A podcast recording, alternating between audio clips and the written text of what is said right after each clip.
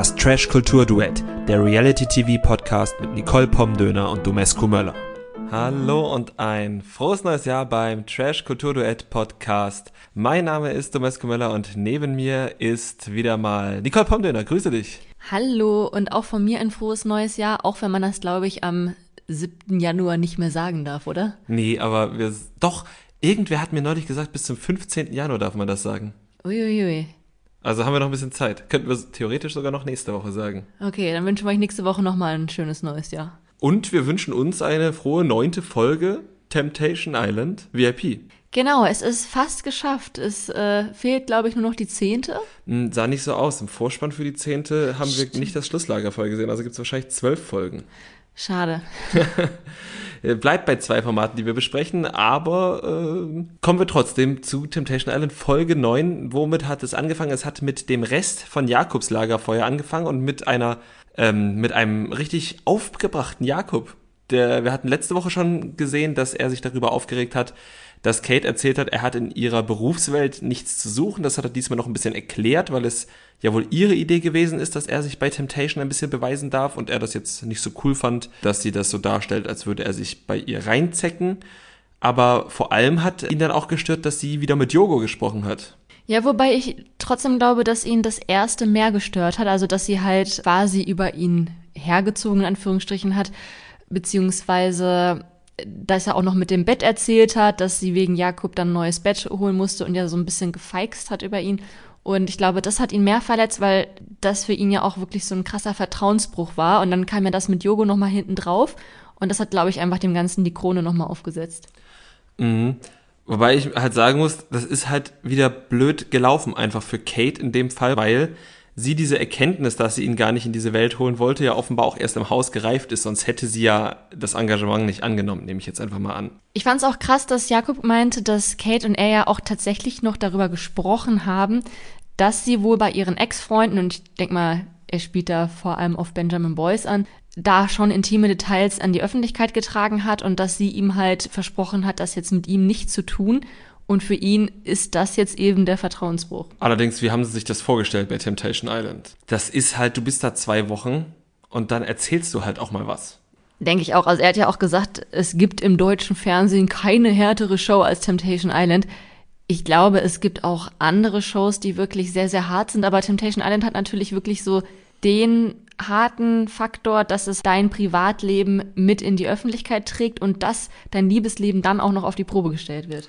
Ja, und dass du halt tatsächlich Sachen, die aufkommen, halt nicht zwischendurch mit deinem Partner oder deiner Partnerin besprechen kannst. Das ist halt, glaube ich, das kommt nochmal erschwerend hinzu. Kate hatte diese Eingebung vielleicht am dritten Tag schon, trägt das dann fünf Tage mit sich rum und muss es dann bei einem geschickten Redakteur oder bei einer geschickten Redakteurin einfach mal rauslassen. Und dann zeigen sie es Jakob. Ja, das stimmt. Allerdings hat Jakob ja das Gespräch mit Kate zumindest irgendwie imitiert, indem er sich das Katie und Jakob Kissen geschnappt hat und ein Zwiegespräch mit dem Kissen geführt hat. Auf einer Skala von eins bis keine Ahnung was, wie albern fandst du das? Also ja, es war aber auch ein bisschen süß. Also es war natürlich ultra cringe, aber es war irgendwie auch süß. Aber er wollte ja auch gesehen werden. Er hätte das genauso gut in seinem Zimmer machen können. Er hätte es genauso gut in seinem Zimmer, wenn er abends zum Schlafen das Mikro ablegt, machen können und dabei halt ruhig mit dem Kissen, weil sein Kopf eh drauf liegt, reden können. Und das hatte niemand mitbekommen. Und so geht er an Giuliano vorbei, sagt ihm, ich rede mal kurz mit meinem Kissen, ne? Und Giuliano hat sogar nicht ganz verstanden, wollte sogar mitkommen, weil er gedacht hat, er wolle mit ihm reden. Aber dann musste Jakob noch, Jakob noch dreimal wiederholen, dass er eben mit seinem Kissen reden möchte. Das hat natürlich erstmal natürlich geistig keiner verstanden, weil das sind nicht so Sachen, die man so oft sagt. Ja, das ist schon ungewöhnlich. Das stimmt, er hätte das auch ja ruhiger machen können, aber vielleicht wollte er es unter dem Sternenhimmel machen und hatte so, weißt du, man sagt doch immer so, dass Liebende den Mond angucken und sich denken, oh, meine Geliebte schaut sich gleich, äh, schaut sich den gleichen Mond an wie ich. Oder er hat sich gedacht, na, wenn ich das so alleine im Bett mache, dann können die das ja gar nicht Kate beim nächsten Lagerfeuer zeigen. Oder er hat sich das gedacht. Wer auch Bilder produzieren wollte, war Udo nach seinem Lagerfeuer, hat er auch so gesagt. Oh ja, aber der wollte ganz andere Bilder produzieren und zwar Rachebilder. Rache. Und zwar wollte er mit Leila und Yvonne übernachten. Genau, und das, obwohl er vorher noch von den Jungs, ja, ich weiß nicht, ob das ein Lob war, aber ich glaube schon gelobt wurde dafür, dass er wie ein Shaolin-Mönch äh, nicht Rache nimmt, sondern einfach nur, wenn auf ihn geschossen wird, das so ganz ruhig hinnimmt. Aber das ist jetzt vorbei. Genau, aber es war auch wirklich kalkulierte Rache. Also ich meine, das war ja halt nicht so, dass er da irgendwie Spaß mit den Mädels zu dem Zeitpunkt hatte, sondern er gesagt hat, so Mädels, ich würde jetzt ins Bett gehen, kommt ihr mit, ich bin müde. Ja, es, es wirkte wirklich, es war alles andere als sexy. Ja, irgendwie schon. Also da, da hat Udo schon ganz andere Sachen gemacht. Und wenn man dann den Kontext halt mit dem Kuscheln sieht, ist das dann halt irgendwie, äh, mit dem ins Bett gehen, da war kein Kuscheln, äh, dann ist es dann plötzlich ein bisschen lame dafür, dass das die große Racheaktion gewesen sein sollte. Das stimmt. Man hat außerdem auch noch sehr, sehr viel Paulina, Dominik und Henrik zu sehen bekommen. Und ich muss sagen, also jetzt inzwischen bin ich echt genervt. Also wir haben da ja auch schon sehr, sehr, sehr viel drüber geredet. Wir haben auch immer das Gleiche, ne? Also es tut sich da ja auch einfach nichts mehr. Also klar, Henrik ist jetzt nochmal in der Folge krass eskaliert zum Ende hin. Aber jetzt auch vorher so das mit Paulina und Dominik, das ist halt irgendwie immer das Gleiche. Sie kriegen jeden Tag ein Date und das finde ich krass, wie, wie die wirklich jeden Tag auf ein Date geschickt werden. Katie war noch nicht ein einziges Mal aus der Villa draußen. Weiß ich nicht, ob es immer noch der Sonnenstich ist, von dem wir ja gehört haben, aber Paulina und Dominik werden wirklich jedes Mal auf ein Date geschickt. Und diesmal war das ja so ein Anfass-Riech-Anguck-Date. Das hätte auch Denise von Bachelor in Paradise bekommen, einfach nur damit sie mal wieder irgendjemanden küsst. Also das war halt so ein richtiges Endgegner-Date. Ja, es war halt auch super langweilig, ne? Und ich frage mich, warum kriegen denn die beiden jetzt auch immer noch so viel Sendezeit? Also, dass Paulina und Dominik sich ineinander verknallt haben, das haben wir ja schon vor drei Folgen geschnallt. Und dass es nicht mehr lange dauert, bis es da vielleicht dann auch mal zum Kuss kommt, auch das haben wir uns schon vor zwei Folgen gedacht. Warum sehen wir denn nicht mehr von Sandra oder von Giuliano, obwohl wir nicht mal Giuliano-Fans sind, aber also irgendwie reicht's ja, irgendwie gibt's da dann halt offenbar einfach zu wenig Geschichten, wobei man halt sagen muss, eine Sache hat mich dann heute doch überrascht, und zwar wurde ja die ganze Staffel quasi damit angeteased, dass Paulina einen anderen Mann küsst. Und die ganze Staffel lief ja auch so ein bisschen darauf hinaus, dass wir uns alle so ein kleines bisschen, ach, so ein bisschen im Herzen dann doch mit Henrik solidarisiert haben, der ja einfach nur im Alkohol die Kontrolle verliert, aber sonst irgendwie ein feiner Kerl ist, der ganz traurig sein Müsli isst. Und dann sehen wir heute, dass er ja eigentlich der Erste war, der so richtig daneben oder anders gesagt richtig hingelangt hat. Ja, körperlich. Also emotional ist Paulina ja schon längst fremdgegangen. Ja. Da haben wir ja schon mal drüber gesprochen. Aber klar, also Henrik hat heute den Vogel abgeschossen. Der hat da den ekligsten, ältesten Onkel der Welt raushängen lassen. Ja, und zwar wirklich, weil er ist ja auch erst zachte 26, aber die Verführerin, er hat sich dann die jüngste Verführerin geschnappt, die dann für ihn getanzt hat und ähm, Es war kein Tanzen, also es Ja. war einfach so ein bisschen Trockensex. den, den Rocklüften war das. Ja, den Rock lüften. Rhythmisches den Rocklüften. Genau. Und also tanzen war das nicht. Das kann man, glaube ich, schon so sagen. Und dann ist er ja mit ihr auch noch im Busch verschwunden. Und man hat ähm, nur gehört, dass irgendwas der Hammer ist und dass er ihr offenbar irgendwo auf die nackte Haut einen Klaps gegeben hat. Wir möchten ja nicht rein interpretieren, aber was ist da geschehen, Nicole? Wer, wer hat denn, das war doch hier, ähm, der eine Typ, wo die Freundin abgebrochen hat. Wie hießen die nochmal? Salvatore. Aber nicht nur er, es war doch auch noch dieser, der auch noch, die noch bei Couple Challenge waren. Ach so, äh, Davide und Genau, und da. Davide war doch auch mal außerhalb der Kamera, oder irre ich Ich mich? glaube, der nicht, die hat nur unter der Decke, hat äh, eine der Verführerinnen ihm an den Vogel gepackt, wie Emmy so schön sagen würde. Ach ja, stimmt. Ja, gut, aber klar, ansonsten war Salvatore, der da auch äh, einmal das Kamerablickfeld verlassen hat. Ja, stimmt. Das äh, war Salvatore. Und der hat den Spieß ja am Lagerfeuer noch versucht umzudrehen. Das ist mir noch in Erinnerung geblieben. Wie das? Irgendwie war es doch so, dass er dann gesehen hat, wie sie sich irgendwie umarmend von jemandem verabschiedet hat und ist in Tränen ausgebrochen und hat gesagt, wie sie ihm das antun kann. Egal. Äh, darum soll es ja heute gar nicht gehen. Jedenfalls hat Henrik da auf jeden Fall außerhalb der Kameras irgendwas gemacht, wo ich halt schon sage, na, allein schon aus den Kameras rauszugehen, ist dämlich. Ja, auf jeden Fall. Also da muss man ja jetzt auch nicht alle Staffeln Temptation Island geguckt haben, um zu wissen, dass das halt gleichzusetzen ist, wie sich beim Duschen zugucken. Oder schlimmer. Oder, oder vielleicht sogar noch schlimmer. In der nächsten Folge wird es wieder ein Lagerfeuer geben und ich nehme mal an, dass äh, Paulina das Brühwarm zu Gesicht bekommen wird. Henrik wird zu Gesicht bekommen, dass äh, Dominik bei Paulina schläft und dann wird es auf den letzten Metern bestimmt bei beiden nochmal gescheit eskalieren. Ich bin gespannt. Also theoretisch müsste Henrik dann ja eigentlich komplett zusammenbrechen, weil er ja Paulina einen Heiratsantrag machen wollte. Aber so wie wir ihn jetzt gesehen haben, wird es ja wahrscheinlich dann doch eher in Richtung nackig machen gehen. Ja, oder zumindest zwei Stunden zusammenbrechen und dann nackig machen. Wer mich jetzt in dieser Folge aber dann positiv noch überrascht hat, war Giuliano, den ich ja eigentlich eher so ein bisschen gefressen habe. Aber er hat dann doch noch ein, ein bisschen minimal Sendezeit bekommen Und zwar hat man gesehen, wie er mit der Verführerin Yvonne eine rauchen gegangen ist. Und Yvonne, erinnern wir uns, hat am Anfang immer noch mit Henrik so angebandelt. Mhm. Und also das Gespräch war so ein bisschen strange, weil uns halt der Kontext fehlt, weil wir nichts von Giuliano zu sehen bekommen. Und deswegen ist es auch ein bisschen schwer, das zu beurteilen. Aber sie hat ihm quasi vorgeworfen, dass er ihr nicht genug Aufmerksamkeit gibt, beziehungsweise nicht genug Zeichen, weil es ja beiden klar sein sollte, dass etwas zwischen ihnen ist und Giuliano sich da nicht genug drauf einlässt. Mhm. Und er hat wirklich sehr vorbildlich, wie ich finde, klipp und klar gesagt, wovon redest du? Du tust ja so, als wäre ich Single und das bin ich nicht. Und ich fand ihre Art und Weise dagegen zu argumentieren ziemlich schwach. Also, ja, also so, als hätte sie wirklich so ausgeblendet, in was für einem Kontext sind. Klar, sie ist die Verführerin, sie soll ihn rumkriegen, aber sie hat halt so getan, als wäre das nicht ihr Job, sondern als müsste er irgendwie sie umgarnen. Als würden die sich jetzt ganz normal kennenlernen in einer Dating-Show, ne? Ja. ja, hatte ich auch den Eindruck. Also ich finde, er hat wirklich sehr stark reagiert. Ich meine, man weiß jetzt natürlich nicht, was bei den beiden vorher war, weil, wie gesagt, er keine Sendezeit bekommen hat. Aber das wäre halt eigentlich so die perfekte Reaktion eines vergebenen Mannes bei Temptation Island. Und deshalb frage ich dich,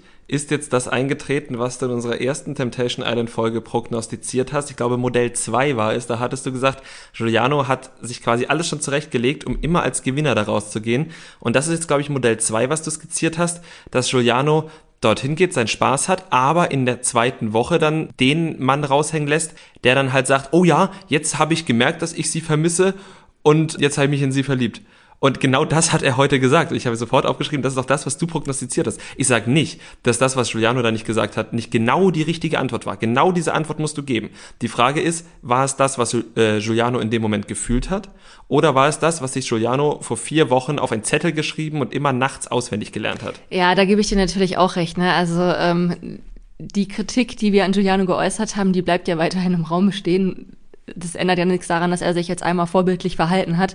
Und ich zweifle ja auch immer noch stark an seiner Authentizität. Ja, aber es war tatsächlich die perfekte Antwort, um das mal stehen zu lassen. Ja, ne? ja also das auf jeden Fall. Das Spiel hat er gewonnen.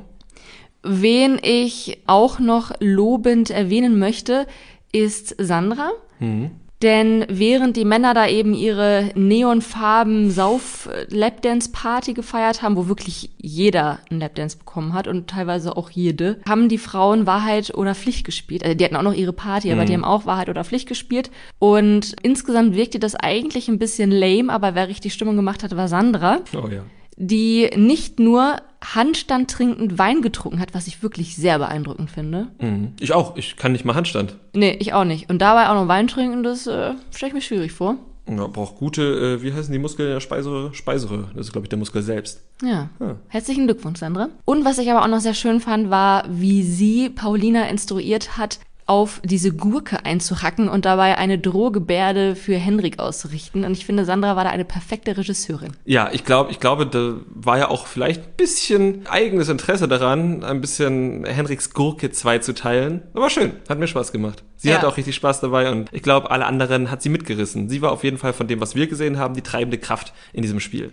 Und genau deswegen bin ich so traurig, dass wir so wenig von Sandra zu sehen bekommen. Stimmt, es scheint ja wirklich sehr wenig von ihr zu sehen zu sein. Sie beschwert sich ja auch immer auf Instagram, dass so wenig von ihr zu sehen ist und dass sehr viel rausgeschnitten wird.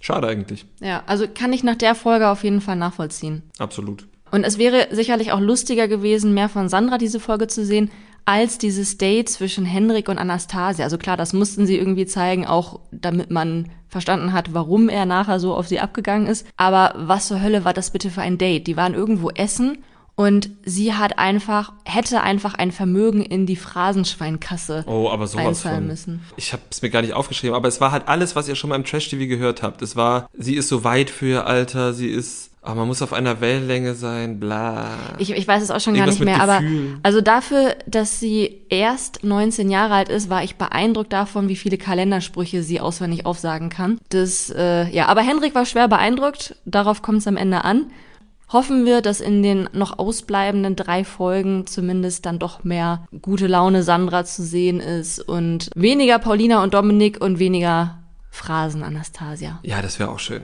Aber kommen wir, glaube ich, einfach direkt zum nächsten Format. Und das ist natürlich Are You the One? Dort haben wir jetzt die vierte Doppelfolge, Folge 7 und 8, richtig? Und die ging irgendwie minimal anders los, als ich es mir vorgestellt habe, weil eigentlich haben wir gedacht, die stürzen sich jetzt alle direkt auf den Leon, aber irgendwie ging es mit einem Streit um Isabelle los. Das habe ich nicht so ganz geschnallt. Das war, weil bei der Matching Night Saira, also Sophia hat ja gedroppt, dass Saira sich über Isabelle und Dustin ausgelassen ah. hat und meinte, ja, sollen sie sie doch bumsen.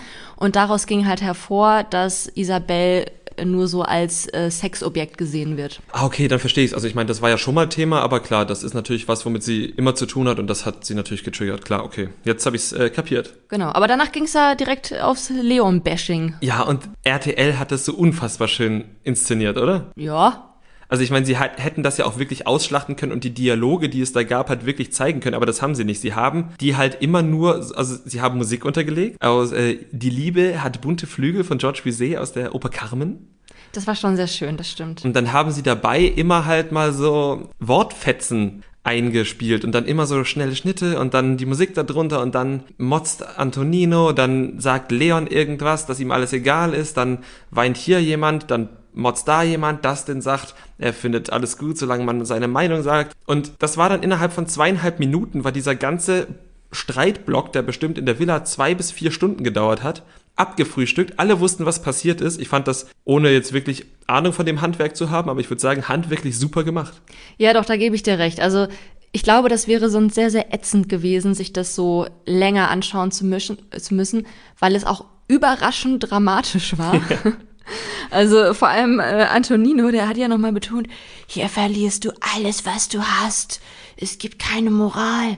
Ja, Are You the Rat? Ist das Spiel Are You the Rat? Bist du die Ratte? Ich kann ihn aber auch verstehen. Also er hat sich natürlich über die Maßen aufgeregt, aber ich kann es auch verstehen, weil wenn jemand so dumm dreist, so dumm dreiste Sachen macht und das dann halt auch noch nicht mal richtig begründet und dann halt so dumm dreist einfach sagt, ja, so bin ich halt. Oh. Ja, kann ich auch verstehen. Mich hätte es auch wahnsinnig aufgeregt. Ähm, nichtsdestotrotz glaube ich nicht, dass die Welt untergeht. Nein, natürlich nicht. Aber also ist ja auch schön zu sehen, dass Antonino seine Freude im Laufe der Doppelfolge auch noch wiedergefunden hat. Hauptsächlich dank Monami. Das stimmt. Also die sind ja weiterhin äußerst süß zusammen. Aber kommen wir erstmal zur Challenge, bevor wir uns Antonino und Monami widmen. Und zwar gab es die Challenge Armes Würstchen und auch die ist natürlich eine alte Challenge. Genau. Und ich wundere mich, warum sie nicht heißes Würstchen heißt. Weil sie spielen ja ganz eindeutig dieses heißer Drahtspiel und haben ein Würstchen im Mund. Da muss diese Challenge doch heißes Würstchen heißen. Ja, aber also die ganzen Würstchenwitze, die Sophia Tomala da vom Besten gelassen hat, keiner davon war innovativ. Ja, aber ich habe doch jetzt einen passablen gemacht, warum klauen sie den nicht? Ja, den musst du den erstmal schicken. Okay. Jedenfalls war es eben diese Challenge, wo auf der linken Seite eine Frau, auf der rechten ein Mann äh, jeweils ein Würstchen in den Mund nehmen musste und damit mussten sie eben durch so ein Labyrinth oder über so einen heißen Draht, wenn man so möchte, das durchführen und am Ende das Würstchen in eine Schale werfen. Das ist die Challenge, bei der Alex Golds in der Promi-Staffel irgendwie hingefallen ist. Kein Mensch weiß wieso. Aber er ist sehr episch hingefallen. Er ist sehr episch hingefallen. Wir haben uns dann auch beim Gucken gefragt, ob das eigentlich echte Fleischwürste sind oder ob das vielleicht irgendwie vegetarische Würste sind, weil ich meine, es ist ja wirklich nicht mehr ungewöhnlich, dass bei 20 KandidatInnen irgendwer kein Fleisch isst oder kein, keine Ahnung, was das für eine Wurst war, ob es jetzt eine Schweinwurst oder eine Geflügelwurst war, wie auch immer. Aber wir haben jetzt auch gesehen, dass Marius das Würstchen nicht direkt in den Mund genommen hat, sondern äh, ein Kondom übergestriffen bekommen hat, was sicherlich jetzt auch nicht so geil geschmeckt hat. nee, bestimmt nicht, aber ähm, ja, auf jeden Fall hat er entweder so den Kontakt zu Fleisch oder zu Schweinefleisch oder zu was auch immer er nicht zu sich nehmen möchte, da Abstand gewahrt. Die Produktion hätte natürlich auch veganes Würstchen nehmen können, aber ja. was soll's gab es wohl nicht auf Paros. Ja, genau. Begleitet wurde das Spiel von sehr, sehr vielen wirklich unkreativen armes Würstchen-Sprüchen der Redaktion. Und ich würde sagen, die einzige Person, die ästhetisch aussah bei dem Spiel, war Saira. Ja, eindeutig. Gewonnen hat sie aber trotzdem nicht. Nee, gewonnen hat sie trotzdem nicht. Gewonnen haben Dana und William und auf dem zweiten Platz Jessica und Jordi. Ja, die mussten dann oder durften dann auf ein Date und dieses Date wurde nicht mal erklärt, sondern sind dann halt einfach irgendwo an den Strand lang gegangen, da lagen dann irgendwie vier Schüsseln, dann mussten sie Dreck von dem Felsen abkratzen, in den Schüsseln auflösen und durften sich dann mit Schlamm einschmieren. Das war ja. das Date. Hättest du das gern gemacht? Also ich hatte schon Bock auf so eine Schlammkur, Ja. aber nicht auf die Art und Weise. Ist das, aber ist das eine Schlammkur oder haben sie da einfach den Dreck von der, also, oder ist Paros-Gestein gut für Haut? Ich, ich weiß es nicht, um ehrlich zu sein. Ich, ich nehme an, sie haben sich nicht einfach irgendeinen beliebigen Dreck auf den Körper geschmiert. Aber ich würde auch nicht meine Hand dafür ins Feuer legen. Naja, für Jessie war das schon irgendwie das dritte Date oder so. Nee, ich glaube nur das zweite. Auf dem einen haben wir sie nur, haben wir nur gedacht, dass sie ist, war sie aber nicht. Warum haben wir das gedacht? Weil ihre beiden Typen da waren, aber sie selbst nicht. Ach ja, stimmt.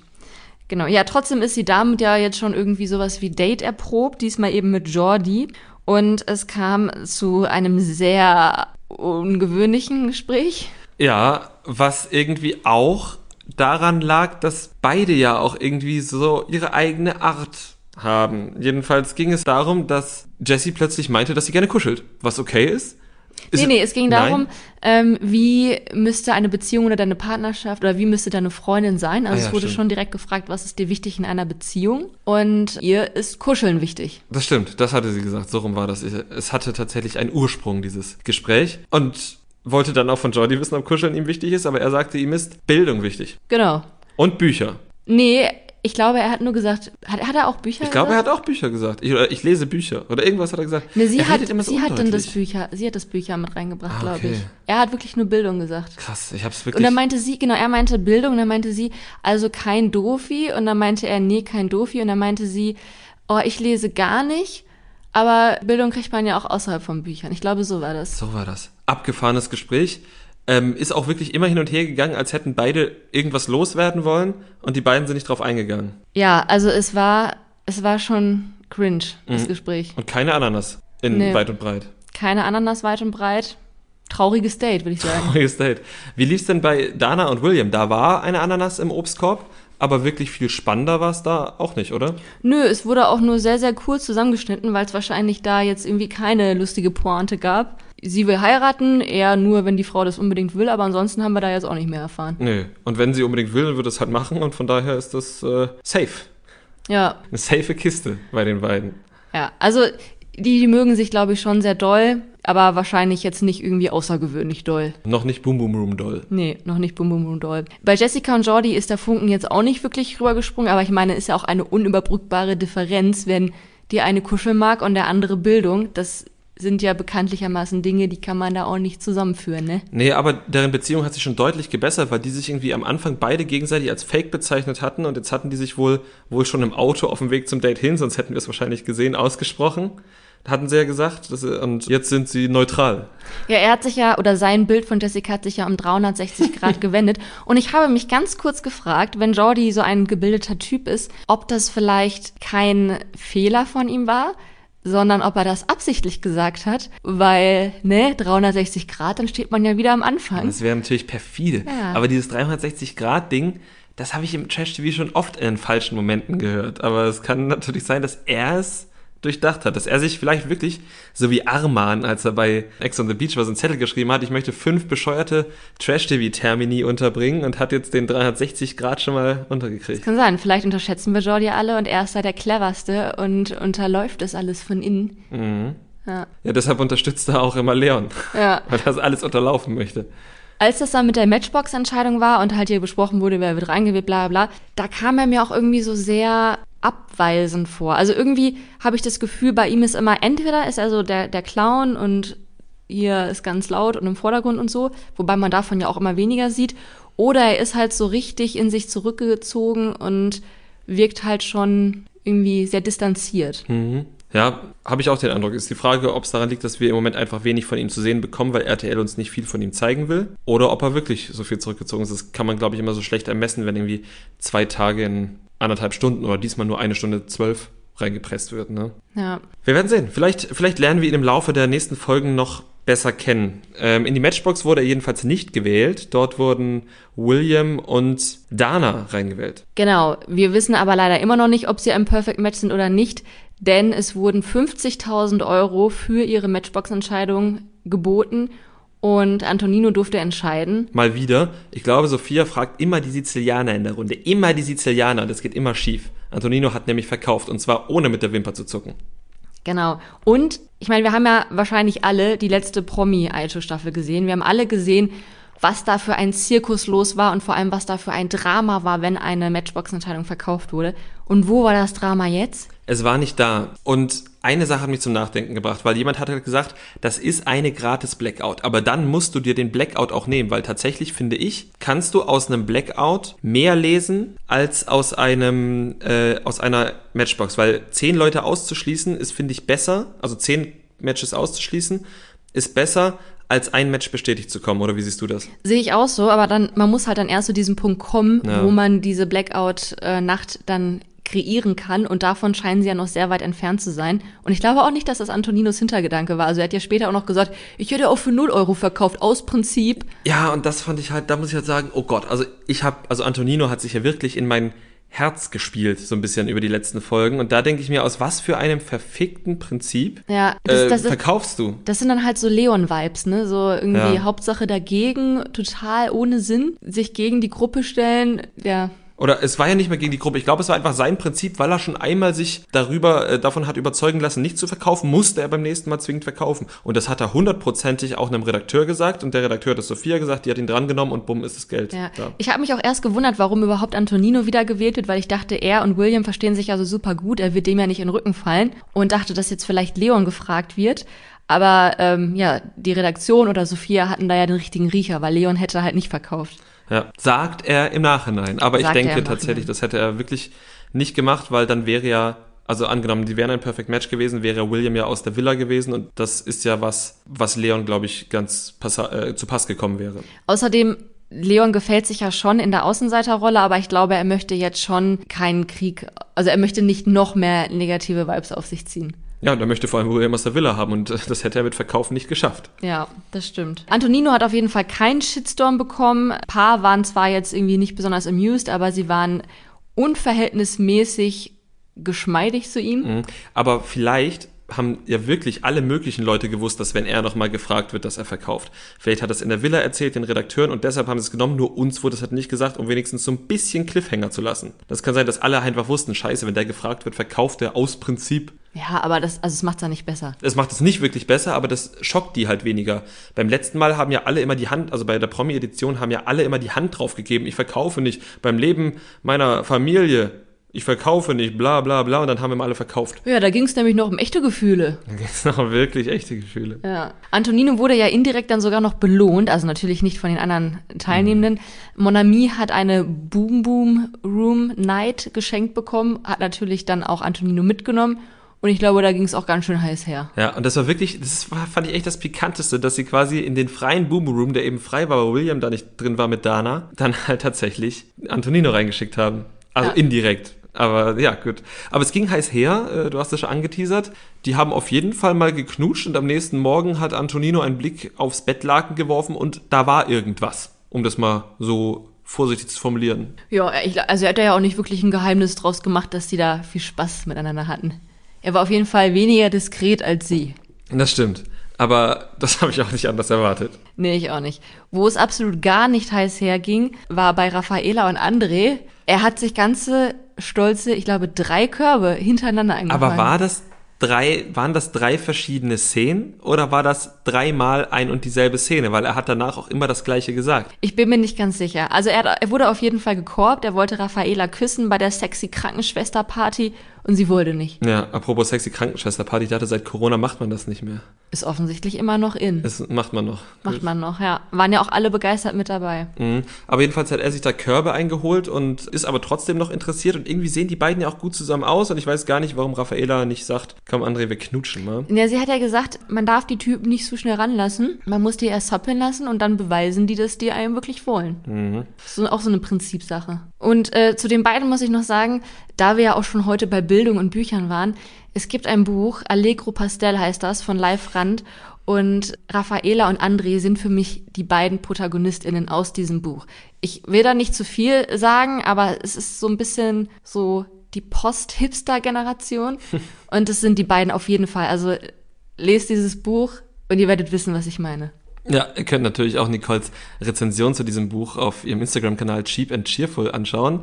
Nur um das mal kurz äh, hier um, zu erwähnen. Um mal ein bisschen Eigenwerbung zu machen. Ja. Mich würde natürlich auch Jordis Meinung zu diesem Buch interessieren. Vielleicht fällt ihm auch noch ein anderes passendes Buch ein. Ja, gute Idee. Jordi, gib mir deine Buchempfehlung. Wer auch ein ganz genaues Auge auf André und Raffaela geworfen hat, war Joelina, die ganz offenbar nach Mike ein großes Auge auf André geworfen hat. Ja, die hat irgendwie so ein Gespür für nicht gematchte Couples. Ja, und sie hat ein Gespür für aussichtslose äh, Unterfangen. Ja. Und ähm, ja, trägt das, ich würde gerne sagen, mit viel Würde, aber eher mit viel Wut.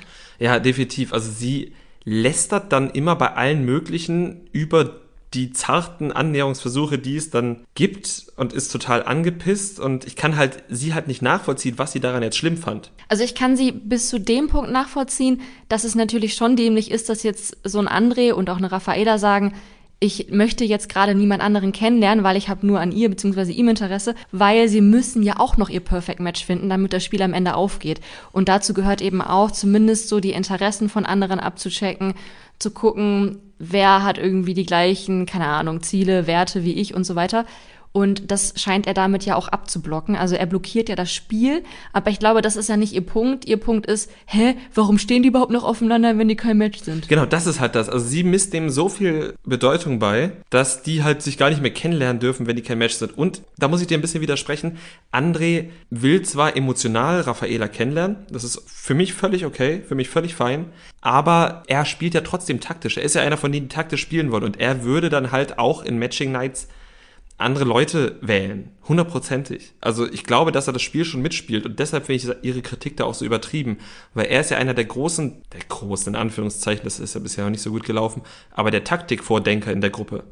Und dann jemandem vorzuwerfen, dass er das Spiel nicht richtig spielt, finde ich dann auch nicht richtig. Naja, aber es gehört ja nicht nur dazu, dass du in der Matching Night einfach beliebig irgendwelche anderen wählst, um zu gucken, ob die dein Perfect Match sind, sondern es geht ja schon auch darum, andere kennenzulernen und diese Gespräche, diese Erlebnisse damit einfließen zu lassen in deine Taktik. Okay, wir wissen natürlich auch nicht, ob er wirklich 24-7 auf Raffaela hängt, aber ähm, Falls ja, waren es sicherlich doch mindestens drei Körbe. Ja, das war es bestimmt, mindestens. Wer sich auch einen Korb eingefangen hat, und das ist der größte Cringe-Moment, den ich in dieser Folge gesehen habe, und es gab viele Cringe-Momente, war Kerstin. Die hat sich einen Korb von Tim eingefangen. Ja, ich bin da ganz bei dir. Also es war, das war wirklich Fremdscham auf einem sehr hohen Niveau. Mhm. Das, es war unangenehm dazu zu gucken. Kerstin hat sich erstmal ausgelassen, dass sie so gerne Tim kennenlernen möchte, weil er so schön ist und weil er so toll ist und so weiter. Und dass sie es schade findet, dass er immer nur mit Marie zusammenhängt. Und irgendwann kam diese Trauer auch an Tims Ohr und der hat sich dann mal Kerstin geschnappt und sie haben geredet. Und Kerstin war tatsächlich direkt Feuer und Flamme. Und zwar viel zu Feuer und Flamme. Und du hast halt gesehen, oh scheiße, gleich fährt dieses Auto so bitter gegen die Wand, weil Tim ihr natürlich einen Korb gegeben hat. Hat es mit sehr netten Worten gemacht. Ich finde, auch eine 10 von 10, wie Tim ihr gesagt hat, dass bei den beiden nichts ist, dass sie gerne fürs Spiel mal gucken könnte, aber dass er auch da nicht wirklich glaubt, dass das ist. Und ja. Ja, und sie war halt so richtig, richtig krass hypernervös. Und ich habe mir dazu aufgeschrieben, sie hat mich so sehr vielleicht auch meine eigene Schulzeit erinnert, an so, so Schulmädchen, die halt so ein ultra Crush auf den coolen, süßen Typen zwei Stufen über ihn hat. Das habe ich mir auch und aufgeschrieben, wirklich. Mit dem sie aber noch nie ein Wort gewechselt haben, aber von dem sie überzeugt sind, dass sie das Traumpaar wären. Und also ich war an diesem Punkt und alle meine Freundinnen waren mal an diesem Punkt, alle hatten diesen Crush. Ich hatte Namen von Typen auf meiner Federmappe stehen, mit denen ich noch nie ein Wort gewechselt habe. Ich war Kerstin damals und ähm, habe nicht so nette Körbe bekommen. Nämlich gar keine Körbe, weil ich nie mit diesen Männern Jungs geredet habe. Und ja, also ich fühle ein bisschen mit Kerstin, aber es war trotzdem cringe. Es war trotzdem cringe. Sie ist ja auch, glaube ich, kein Schulmädchen mehr. Nee, das ist sie tatsächlich nicht mehr. Sie war ja schon in Neuseeland. Ja, und da geht man ja bekanntlich erst nach dem Abi hin. Genau. Wenn du dann nichts mehr hast, kommen wir zur Matching Night? Ja, also nicht so richtig. Ich habe nichts mehr zur Folge, aber ich habe vorhin ganz vergessen zu erwähnen, als wir über Antonino und Monami gesprochen haben, wir reden ja eigentlich in diesem Podcast nicht oder nur sehr selten darüber, was auch noch bei Social Media so passiert. Das würde den Rahmen sprengen. Das würde den Rahmen sprengen. Aber eine Sache müssen wir jetzt doch erzählen. Und zwar habe ich heute, und mit heute meine ich den 6. Januar, mal bei Antonino und Monami bei Instagram reingeschaut. Und es ist ein bisschen witzig, weil die beiden gerade Gerüchte streuen, dass Monami schwanger von Antonino ist. Ja, sie wissen, wie man im Gespräch bleibt. Ja, genau. Also sie verbreiten sehr, sehr viel diesen äh, Smiley oder diesen, diesen ähm, Emoji. Emoji. Oh, ich komme auch noch aus den 90ern. von äh, der schwangeren Frau. und ja, machen sehr viele Andeutungen in die Richtung, aber ich bin mir eigentlich ziemlich sicher, vielleicht falle ich damit auch auf die Schnauze, vielleicht ist es eine Serkan Samira Love Story, aber ich glaube, dass sie uns nur hops schlingeln wollen und dass das eher eine Anspielung darauf ist, dass Monami zu äh, Antonino meinte, dass er der Einzige mit einem Bäuchlein ist. Ja, ich glaube, da sind wir völlig richtig. Und da es erst ab Sommer den Emoji mit dem schwangeren Mann gibt, müssen sie eben auf die schwangere Frau zurückgreifen. Ja. Glaubst du denn, Monami und Antonino wären ein gutes Elternpaar? Ähm, ja. Ich lege mich jetzt einfach mal fest. Ja. Okay. Wir, wir werden gespannt sein. Äh, nee, wir sind gespannt. Wir werden euch auf dem Laufenden halten, wenn sich dann herausgestellt hat, was da in welchem Baum, Bauch wächst. Genau. Aber nun, ist es Zeit für das, was zählt, und das ist die Matching Night. Und dort durfte Leon zuerst wählen und er hat sich, äh, wenig überraschend, für Estelle entschieden. Und Sophia hat auch nochmal richtig losgestichelt. Ne? Also nicht nur bei Leon, aber gerade dieses Are You the Wet hat sie durchgezogen von Anfang bis Ende. Also die Matching Night war nochmal so richtig voller kleiner Brandherde, würde ich sagen. Oh ja, das war's. Und das, obwohl Antonino sich vorher ja nicht entschuldigt hat, er hat das Kriegsball begraben, er hat vergeben. Er hat eine große Rede geschwungen. Genau. Und also da dachte ich erstmal kurz, okay, cool. Anscheinend ist jetzt wirklich alles geregelt, aber Sophia hat dann das Feuer wieder entfacht. Ja, hat wieder ein bisschen gezündelt, ein bisschen hier, ein bisschen da. Danach hat William seine Dana gewählt. Antonino hat Monami genommen und da wurde er natürlich aufs Verkaufen nochmal angesprochen und da hat Marius irgendwie, das war, das wurde dann ja so ganz skurril. Marius hat dann ja irgendwie gesagt, Antonino, du bist kein Mann, weil du das und das gemacht hast. Und dann hat Antonino Monami gefragt, ob er ein Mann ist und Monami sagte, ja, Antonino ist mehr ein Mann als Marius und Dustin. Irgendwie ja, so. es war, es war ein bisschen wir. Alles. Es war wir. Aber Antonino ist auf jeden Fall ein Mann und ja. möglicherweise ein Mann mit einem Bäuchlein oder eben ein Mann, der bald Vater wird. Oder ein schwangerer Mann. Oder ein schwangerer Mann. Genau. Dustin hat seine Saira gewählt. Da scheint jetzt wieder irgendwie alles gut zu sein. Mike seine Joelina. Max hat sich dann vielleicht für Kerstin geopfert und hat Marie gewählt. Damit Tim dann Kerstin wählen konnte oder musste er. Ja. Vorher hatte aber noch Jordi Raffaela gewählt, auch eine interessante Wahl. Eine interessante Wahl, die mich aber irgendwie so ein bisschen an ein Couple aus der allerersten Are You the One Staffel erinnert. Irgendwie erinnert mich Raffaela vom Typ an diese Nadine oder Dine, wie sie immer genannt wurde. Die Fitnesstrainerin. Genau, die, die, die auch etwas unscheinbare Blonde aus Berlin. Und Jordi erinnert sich mit seiner abweisenden, maleisen, malauten Art schon sehr an ähm, Ferhat. Ferhat, genau. Und irgendwie habe ich dann gedacht, na, vielleicht matcht Are You the One das ja nochmal zusammen. Ja, also ich verstehe verstehe, wie du darauf kommst. Ich sehe das aber nicht so. Okay. Also ja. mich erinnert Raffaela nicht an Nadine, aber ich bin, wie gesagt, bei meinen Allegro Pastel-ProtagonistInnen. Dann machen wir vielleicht einfach weiter. Ja. Genau, also Tim hat dann die Kerstin gewählt. André hat äh, nicht mehr sein No-Match Raffaela gewählt, sondern Isabel. Dann blieb für Marius noch Jessica übrig. Genau, unsere Last Woman Standing, die jetzt, glaube ich, in den letzten drei Matching Nights immer als letzte gewählt wurde. Mm, oder als letzte wählen durfte, unter anderem halt Oder auch. So. Das, da kann sie dann ja immer nicht so viel für. Es ging am Ende drei Lichter an und nachdem wir die Anzahl der Lichter genannt haben, werfen wir einen Blick auf die Trash-Kultur-Duett Excel-Tabelle. Und daraus können wir natürlich wieder einige Sachen schließen, die natürlich alle noch mit ein bisschen Vorsicht äh, zu genießen sind. Aber wir haben alles eingetragen und ich würde sagen, wir kommen darauf, dass Tim und Marie, so nett sie auch miteinander rummachen, sehr wahrscheinlich kein Perfect Match sind. Wie findest du das? Finde ich nicht überraschend. Nicht? Nee. Oh, ich bin, ich lasse mich auch immer so leicht rumkriegen, wenn irgendwie so Leute gut zusammen aussehen und Gefallen aneinander finden, denke ich immer, die sollen ein Perfect Match sein. Nee, ich finde, dass nicht so rund bei den beiden. Also klar, die haben halt eine krasse Anziehungskraft und die machen da die ganze Zeit rum, aber sie ist ja eher so Drinky Drink Patricia und er ist halt der Ninja Warrior Tim. Mhm. Und da könnte ich mir eher vorstellen, dass nee, also irgendwie ist nicht so. Das, das, das da ist nicht was ist was nicht ganz stimmig. Okay. Aber wir haben noch ein zweites Learning aus dieser Matching Night möglicherweise und zwar, wenn wir so ein paar Modelle durchspielen, scheint es, läuft es immer darauf hinaus, dass nur Dustin und Saira oder William und Dana ein Perfect Match sein können. Also beide zusammen geht nicht. Welcher wäre da dein Favorit? Ich glaube Dana und William. Ich finde, die beiden, beiden harmonisieren sehr, sehr gut miteinander. Ja, finde ich auch. Also die sollten es auch sein. Und vielleicht wären sie ja es auch gewesen, hätte Antonino nicht verkauft. 50.000 ist äh, eine Stange Geld, kann ich mir schon vorstellen, dass die vielleicht eins gewesen wären. Ja, und das würde dann ja aber im Umkehrschluss bedeuten, dass Saira und Dustin keins wären. Und das fände ich auch realistisch, weil die beiden eigentlich für mich überhaupt nicht zusammenpassen. Ja, sehe ich auch so. Das verstehe ich auch nicht so ganz. Aber, also muss ich auch nicht verstehen, mhm. aber ja. Das, äh, das sind unsere neuesten Prognosen. Und wenn du die zweite hast, würde ich jetzt, nachdem ich auf deinen Instagram-Kanal noch hingewiesen habe, noch auf unseren hinweisen. Wir heißen nämlich dort Trash Kultur Duett und wir freuen uns sehr, wenn ihr uns da was schreibt, wenn ihr samstags unsere Memes liked, uns Verbesserungsvorschläge schickt oder einfach ein Lob. Und wir freuen uns natürlich auch, wenn ihr uns auf Spotify folgt und Sterne vergebt, das könnt ihr nämlich seit ein paar Wochen, oder auch auf Apple Podcasts uns eine Rezension schreibt. Und damit bleibt uns eigentlich nur noch, uns für den heutigen Tag zu verabschieden. Wir wünschen euch eine schöne zweite Januarwoche. Bis dann. Und äh, nächste Woche wieder frohes Neues. Das Trash Kultur Duett, der Reality TV Podcast mit Nicole Pomdöner und Domescu Möller.